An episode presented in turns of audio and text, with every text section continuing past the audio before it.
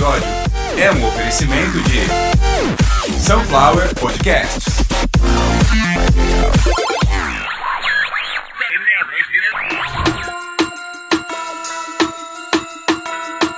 Começando mais uma. E esse som é foda, isso vai tocar hoje no Isso é Ludacris. Porque hoje, só pra esclarecer, estamos velozes e furiosos.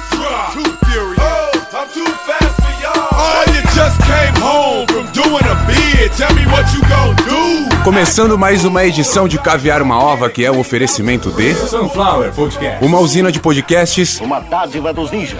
Sim, eu sou Carlos Santo Forte, o apresentador aqui do Caviar uma Ova. E hoje, episódio 147. Vamos falar do quê? Exatamente, do 147. Episódio 147, o carro que embriagou uma nação. E antes de já ir pro assunto, considerações iniciais, esse episódio vai falar um pouco sobre até a história do Brasil em relação aos combustíveis. Aconteceram coisas muito importantes perto do lançamento desse automóvel. A gente vai falar um pouco de curiosidades deste automóvel e vamos explicar o porquê este automóvel, apesar de pegar fogo, ele é muito moderno até hoje, porque muitos carros fabricados em 2022, ou seja, estão sendo fabricados aí há 10, 15 anos, como carro flex ou como carros bicombustível, depende né, do que vai dentro do, Não sei se vocês sabem, tem muito carro que funciona com diesel e gasolina, mas esse não é o assunto agora. Considerações iniciais, vocês já sabem, vamos falar um pouco do combustível, vamos falar um pouco de curiosidades do automóvel, um pouco da mecânica dele, um pouco do porquê esta empresa ganhou tantos epítetos com o nome Fiat, é, como por exemplo, fui iludido, agora é tarde. E começando mais uma edição de Caviar uma Ova, episódio 147. Vem comigo, Consuelo, o nosso carro é de plasma, vamos!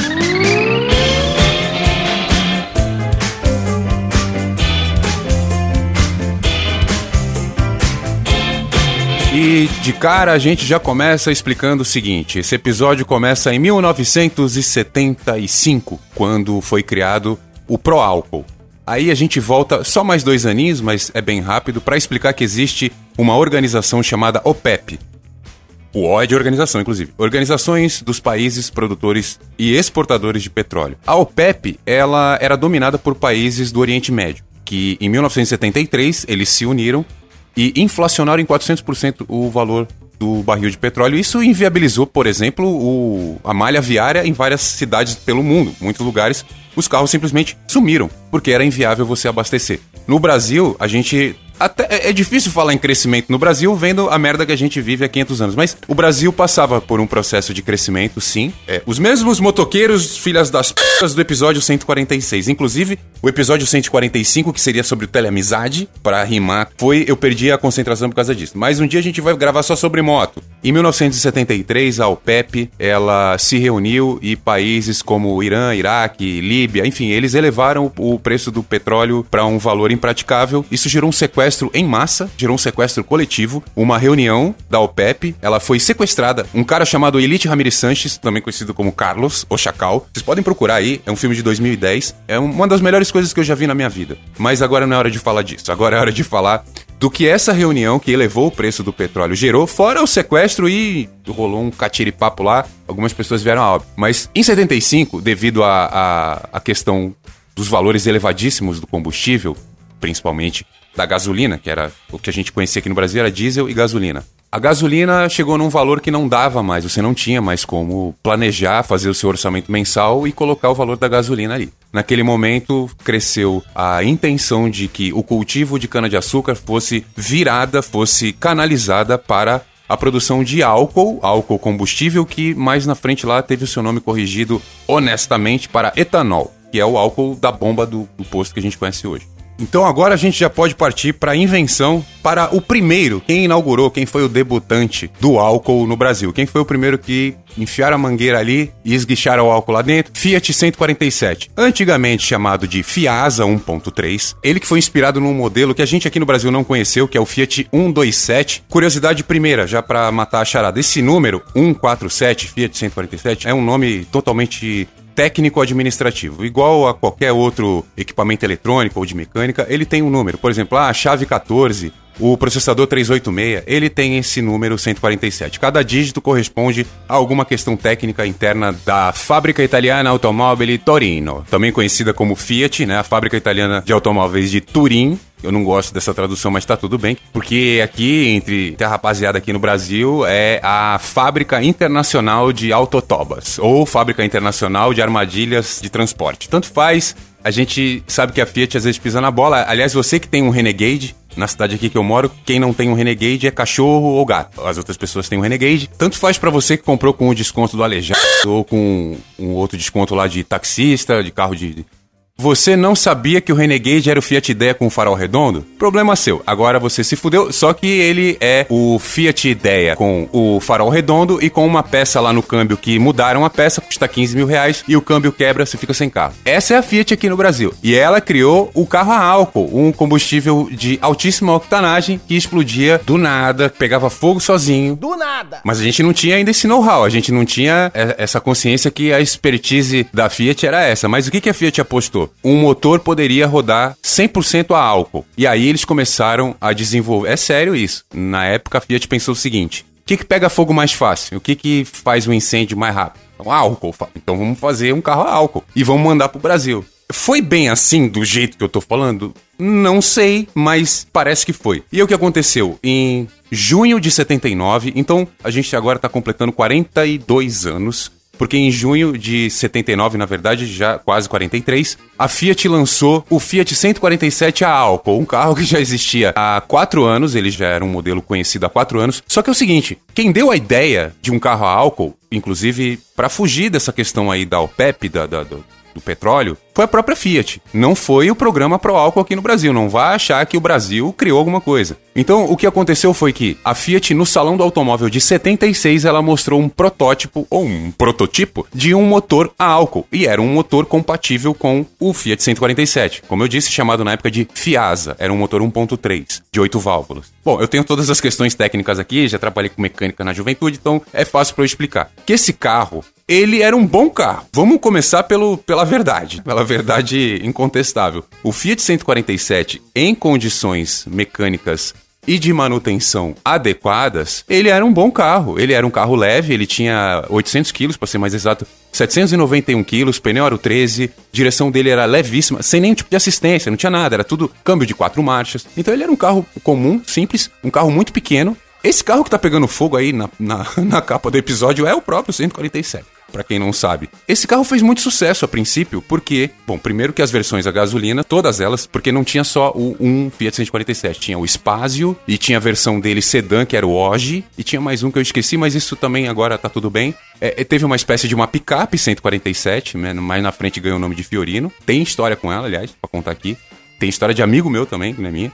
Lembrando que o Marcelinho Cocô não sou eu, eu nunca tive cachorro pra fazer cocô no tapete. Nem tapete eu tive. Mas enfim, o Fiat 147, ele, quando apresentou-se no Brasil como um carro, um bom carro, um carro adequado para as condições da gente aqui, um carro compatível com a, a, as nossas estradas, o Fiat 147, independente da questão do motor, ele tinha algo muito interessante, que era suspensão independente nas quatro rodas. Na época, no Brasil, nem todos os carros, a gente está falando de 77 a 79, que foram os anos em que o Fiat 147, no no Brasil só havia gasolina. Naquela época ele se popularizou mais ou menos, como a gente já sabe, gasolina naquela época estava muito, muito, muito cara. Como hoje, as pessoas que têm automóvel, muitas vezes, elas têm uma pequena fortuna guardada que é para manter o tanque do carro com combustível. Então, naquela época a gente viveu isso. O programa Pro Álcool veio, veio o primeiro 147 a álcool em 1979. Aliás, este modelo, esse próprio carro, o primeiro, está numa concessionária, não sei a cidade. O primeiro a gasolina está numa concessionária no Rio.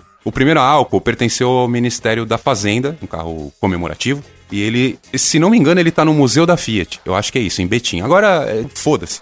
O que importa é que a gente começou a ter no Brasil algo que nunca havia sido visto, que era um automóvel que você colocava um combustível que tinha cheiro de velho barreiro e o carro funcionava. Funcionava normalmente até algumas coisas começarem a acontecer. E agora acho que vem a parte do episódio que muitos vão ficar perguntando: porra, mas é, esse cara tá contando piada?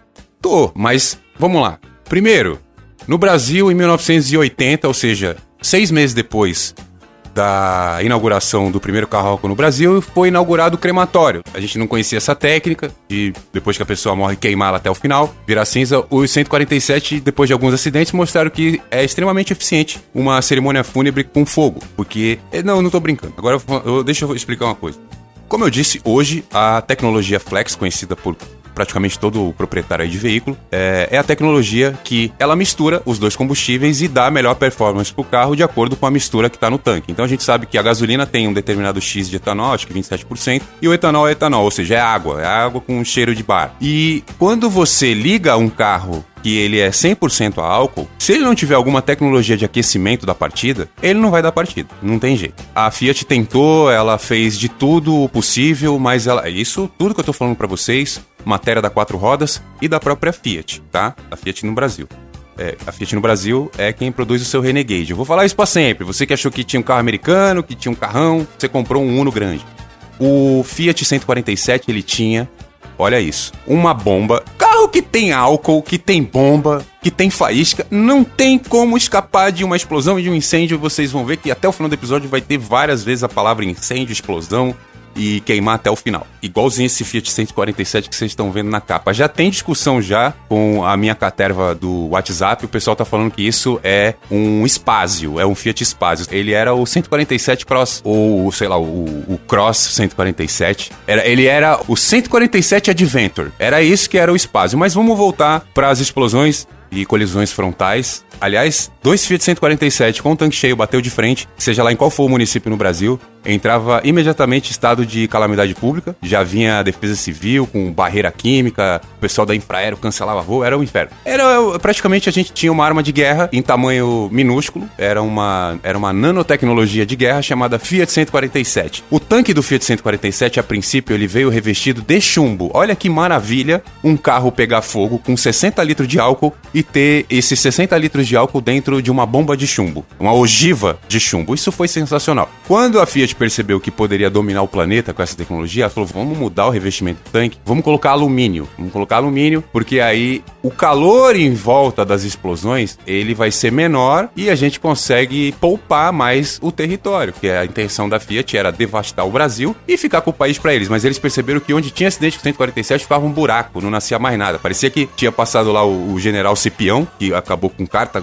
e jogou cal em cima, não nascia mais nada. Então começaram a chegar os novos 147 com modificações internas, algumas muito inteligentes que são usadas até hoje. Vocês viram lá no começo que eu falei, vou tirar sarro, mas a gente tem que assumir que foi um bom carro. Até inventarem ele a álcool e não dá certo. Então a primeira coisa que foi modificada foi um tanque extra com uma pequena quantidade de gasolina. Por quê? O grande problema do 147 era a partida, a partida frio. O álcool não colaborava, a Fiat não conseguia arrumar uma solução para isso. Então, um pequeno tanque com gasolina, cuja essa gasolina ela tinha que ser injetada manualmente. E adivinha quem injetava essa gasolina dentro do motor? A mesma bomba que jogava água no para-brisa, aquela bomba que injeta água que joga lá para limpar o vidro, ela também tinha um desvio para dentro do motor e ela espirrava gasolina. E isso você tinha que fazer manualmente. Quem teve um 147 ou igual eu que fui uma criança que ainda lembra, você lembra que tinha uns botões diferentes no painel e um deles era esse, era injetar gasolina num motor a álcool para que ele pudesse pegar. Pegou, um abraço, o carro funcionava. O problema todo é que mesmo com essa tecnologia de um auxílio de gasolina no motor a álcool para esquentar a partida, muitas vezes não era o suficiente o que acontecia. O carro não pegava. Um carro a álcool com a partida preparada para gasolina não era garantia de que ele iria pegar. Muita gente que teve esse lixo lá no Rio Grande do Sul, Santa Catarina, sabe disso. Esse carro não andava. Tem até piadas lá, eu não sei, eu não entendo o idioma que eles falam lá no sul, mas é uma piada que diz que o 147 não pega nem na ladeira. É que lá tudo é diferente, é outro idioma. Baralho lá se chama Galdério, é, café lá se chama. Não, não quero falar dessas coisas que é ofensivo, parece xenofobia. E aliás, já troquei o nome da Fiat, fábrica internacional de autotobas, porque o 147 era um toba. Ele era um toba e era um toba cheio de doença. Uma das doenças, acho que a principal era a partida, porque com o carro andando, como eu disse, ele era maravilhoso. Muitos proprietários falam disso até hoje. Já vamos falar disso até mais na frente.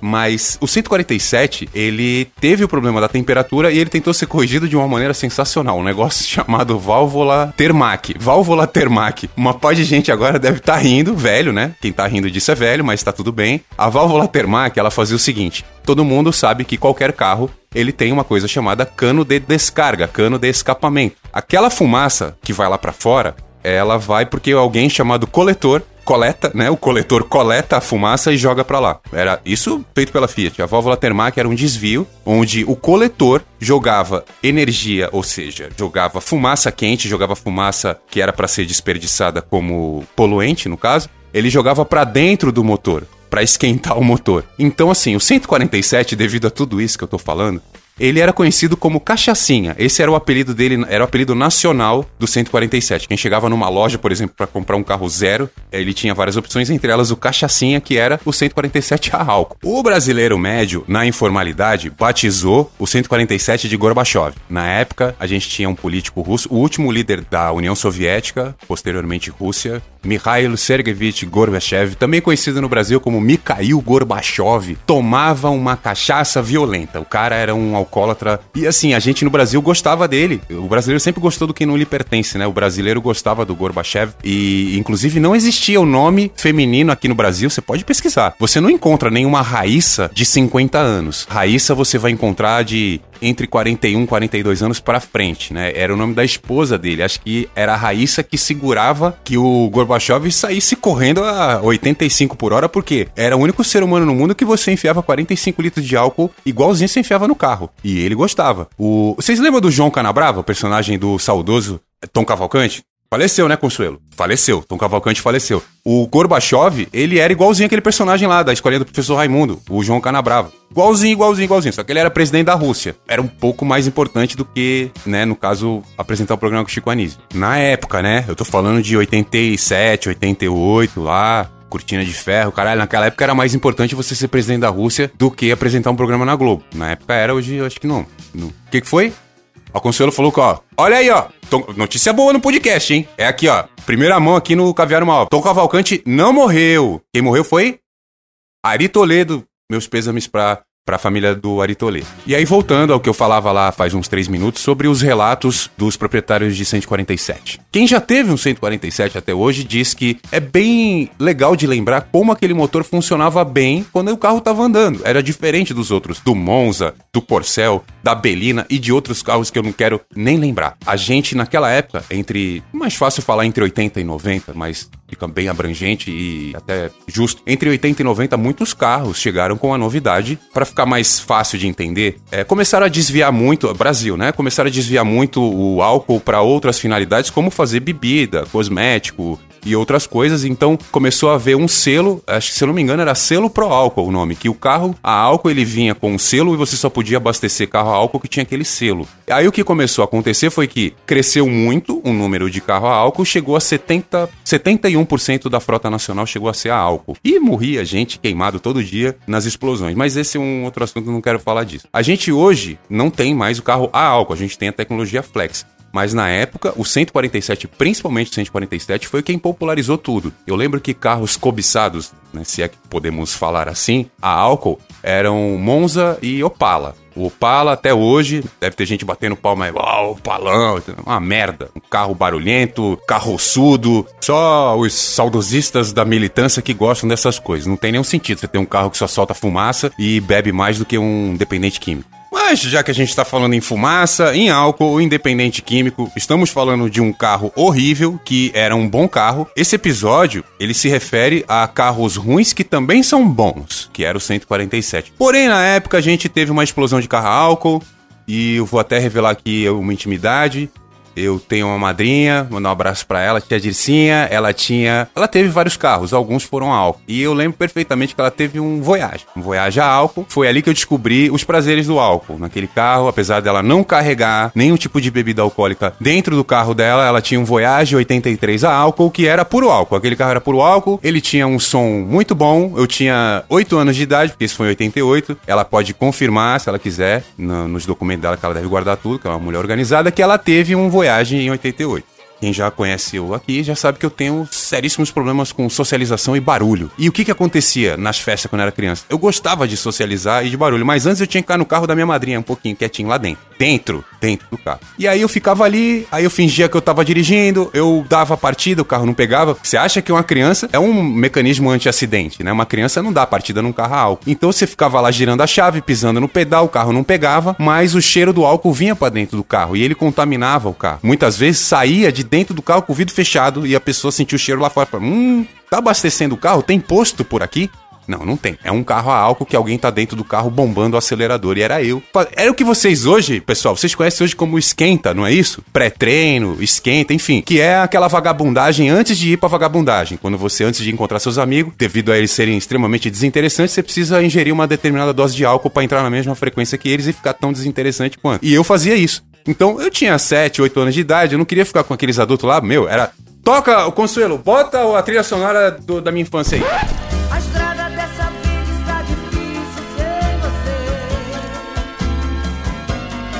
Era essa merda aí o tempo todo. Era Helena de Lima, era Raça Negra, AGP. E eu não gostava daquilo. Mas, se eu entrasse no carro da minha madrinha, desse umas bombadas no pedal do acelerador, eu ficava doidaço. Eu tô confessando aqui que na infância eu cheirava álcool, eu ficava doidaço. E aí eu cheirava o etanol que saía do carro da minha madrinha, e aí eu só entrava na festa, geralmente o carro já tava na garagem. Eu entrava na festa, já chegava fazendo minhas piadas, comecei a fazer stand-up ali. Foi dali que eu comecei a pular de umas varandas, eu pulava, tinha, tinha uma casa, não vou lembrar de quem era. Ah, não, vou lembrar sim, vou lembrar. Era um amigo do meu pai, eu lembro do nome e sobrenome dele, Silvio Cusão. O Silvio tinha uma casa com uma varanda e eu ficava pulando da varanda, caía direto no meio da festa, caía na onde a galera tava reunida ali. E eu lembro que uma vez tinha uma mulher fazendo uma macumba ali, tava, ela tava com a, incorporado com a criança ali, acho que era um herê. Eu vi uns doces e eu tava malucão. Alguém lá tinha uma caravan a álcool, o tanque era gigante. Você dava uma pisada no acelerador, parecia um extintor de álcool. E eu tava loucaço, tinha cheirado muito etanol, muito, mas muito etanol mesmo. Porque eu caí em cima da macumba, caí em cima de uma gira de macumba, e a mulher não desincorporou, hein? Aliás, pai de santa aí dessa mulher de parabéns, fiz um trabalho na coroa mediúnica dela perfeito, porque fiquei dentro do carro cheirando álcool, caí em cima da macumba, a mulher não desincorporou, distribuiu o doce lá para mim, eu fiquei todo ralado, porque eu caí de uma altura de uns 5 metros, e deu tudo certo. Inclusive, tô aqui contando para vocês quais as consequências do álcool, tanto na sua dieta, que tem gente que inclui álcool na dieta. Você que coloca álcool na sua dieta ou no tanque do seu carro, você tá sujeito a contar esse tipo de história que eu tô contando aqui. Das histórias de capotamento, de incêndio, batida de frente, não quero contar, que o episódio tá acabando. Eu tô bem cansado, que eu fiquei no hospital, não quero falar disso. E nem do meu amigo do Guatemala que capotou a picape lá em Ilha Bela, mas o pai dele não pode saber. Então, acabou o episódio. O... Você que ouviu o episódio de número 147, muito obrigado. Episódio 148, 149, 150, 151, 152, 153 e 154 já estão escritos. Mas eu preciso que vocês me ajudem, porque esse mês está sendo bem diferente. Estou tentando colocar muito mais conteúdo no ar. Como eu já disse, porque é o meu aniversário, quero comemorar dessa maneira. O trabalho vai ficar para sempre. Né? Eu tô avançando, tô indo bem. As coisas estão mudando também na internet. Quero dizer para vocês que hoje a melhor maneira de escutar o Caviar uma Ova, para quem não quer instalar nada, ok? Se você não quer instalar nada, pelo navegador, seja lá qual for o seu navegador, é o Chrome, é o Safari, Apple Podcasts. A Apple, a mesma que faz o iPhone, o MacBook e outros equipamentos que foram me prometidos e não foram entregues. Mas você pode ouvir pelo Deezer, pela Amazon Music, pelo Castbox, pelo Google Podcasts, por qualquer plataforma gigante ou pequena e também pelo navegador. Como eu disse, a Apple Podcasts hoje é uma ótima opção pelo navegador, você não precisa instalar nada, você tem acesso às capas e os links na descrição do episódio não são ativados, a não ser que você esteja na Apple Podcasts pelo aplicativo nativo da Apple, no próprio iOS. Aí tá tudo certo, aí ele é melhor do que qualquer outro, mas não tem o mesmo público. Então, onde é que tá o público do Caviar uma Ova? Tanto que até brinquei no último episódio, falei, se é mulher, não é para escutar. Quem ouve aqui sabe que a maior parte do público do Caviar uma Ova é mulher a maioria entre 20 e 47 anos, então é óbvio que aquilo era uma piada, que é um podcast de comédia, são histórias de ficção cômicas. Você está fazendo a diferença aí do outro lado, sendo meu ouvinte. Você pode continuar fazendo a diferença compartilhando os episódios, por favor. E lá no Spotify, onde é a nossa maior parte aí de todos os downloads e streamings, a gente tem o campo de avaliação lá disponível. Então você pode dar cinco estrelas, você pode seguir o podcast e também ativar aquele sininho. Toda vez que chegar um episódio novo, vem a notificação ali em cima, ali na janela, aquele drop down dizendo episódio novo de Caviar uma Ova. Aparece ali. Ou então, se o seu celular estiver bloqueado, aparece na tela bloqueada, porque eu sou foda, aparece na tela bloqueada. Episódio novo de Caviar uma Ova, aí o número vai depender, porque esse foi o 147 e graças a você, o 148 vem essa semana ainda. Muito obrigado a todos. Daqui a pouco a gente volta. Ah, não, não, não, esqueci, esqueci. Isso é importantíssimo. Seria demitido se eu não fosse. sunflowerpodcasts.gmail.com Repito, é o e-mail? É. Mas é a chave Pix também. sunflowerpodcasts.gmail.com Tá lá na descrição do episódio. Porque o meu café da manhã de amanhã depende de você. Acabou!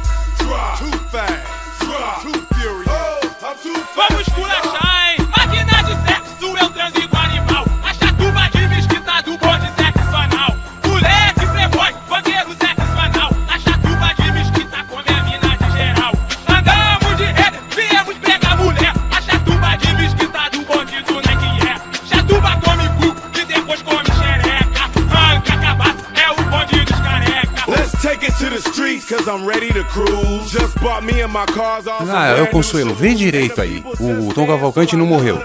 Quem morreu foi o Ari Toledo. Não morreu também? Quem é que morreu, Consuelo?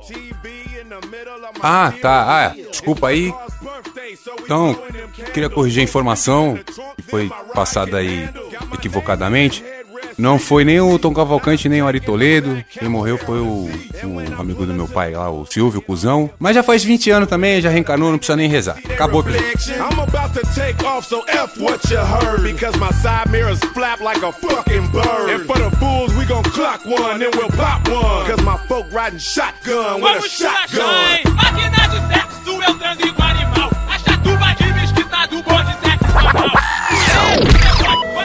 Sunflower Podcast. Uma dádiva dos ninjas. Perfect.